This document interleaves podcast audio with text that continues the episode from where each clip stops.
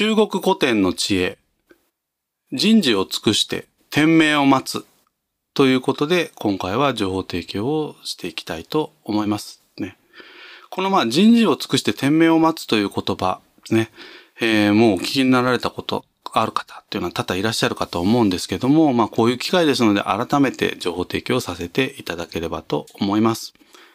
この人事を尽くして天命を待つという言葉はですね、中国の特使関係という書物が出典のまあ古事成語ですということです。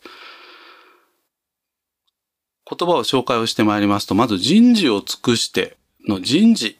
ということなんですけれども、これはですね、人間の力でできる事柄という意味なんだそうですね。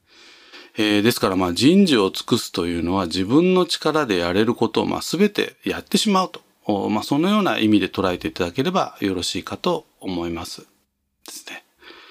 そして、えー、後半の天命を待つの天命なんですけれども、これは二つの意味がまああるそうなんですね。えー、一つはまあ天から与えられた使命。もう一つはまあ天から与えられた運命という意味なんだそうですね。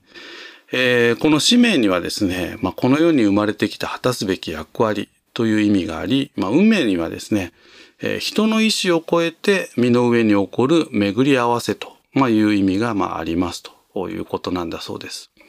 まあ、いずれにしても、この天命というのはまあ自分の意志ではまあどうすることもできない、えー、見えない大きな力によってですね、まあ、定められていることというふうにまあ捉えていただければよろしいかなと思います。ですね。ですからまあ人事を尽くすというのは言ってみればまあ行動、アクションですね。えー、私たちがまあ最善を尽くしてまあ行動をしていく。で、この行動はですね、成果再現性をこう高めていくことっていうのが非常にこれ重要なポイントかなと思いますね。で、えー、運の要素をできる限りまあ排除をしていくんだと。まあ、このためにまあ行動をして、え、成果再現性を高めていくんだと。まあ、そのようにこう捉えていただけるとよろしいかなと思いますね。ただ、結果については、まあ私たちがですね、コントロールするというのはまあ無理な話ですよね。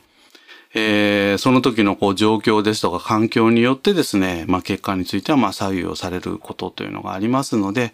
まあそういう意味合いで言うとですね、短期的な結果についてはまああれこれ思い悩まないということですね。ですからまあ行動をとにかく、起こすことに注力をしていくと。まあこんなところがですね、この言葉のポイントかなというふうに思います。特にまあこういった先行きの見えない中、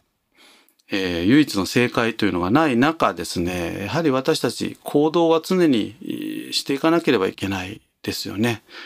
えー、そういう意味合いでですね、まあ、今回はこの言葉をご紹介をさせていただきました。以上、中国古典の知恵、人事を尽くして天命を待つということで情報提供をさせていただきました。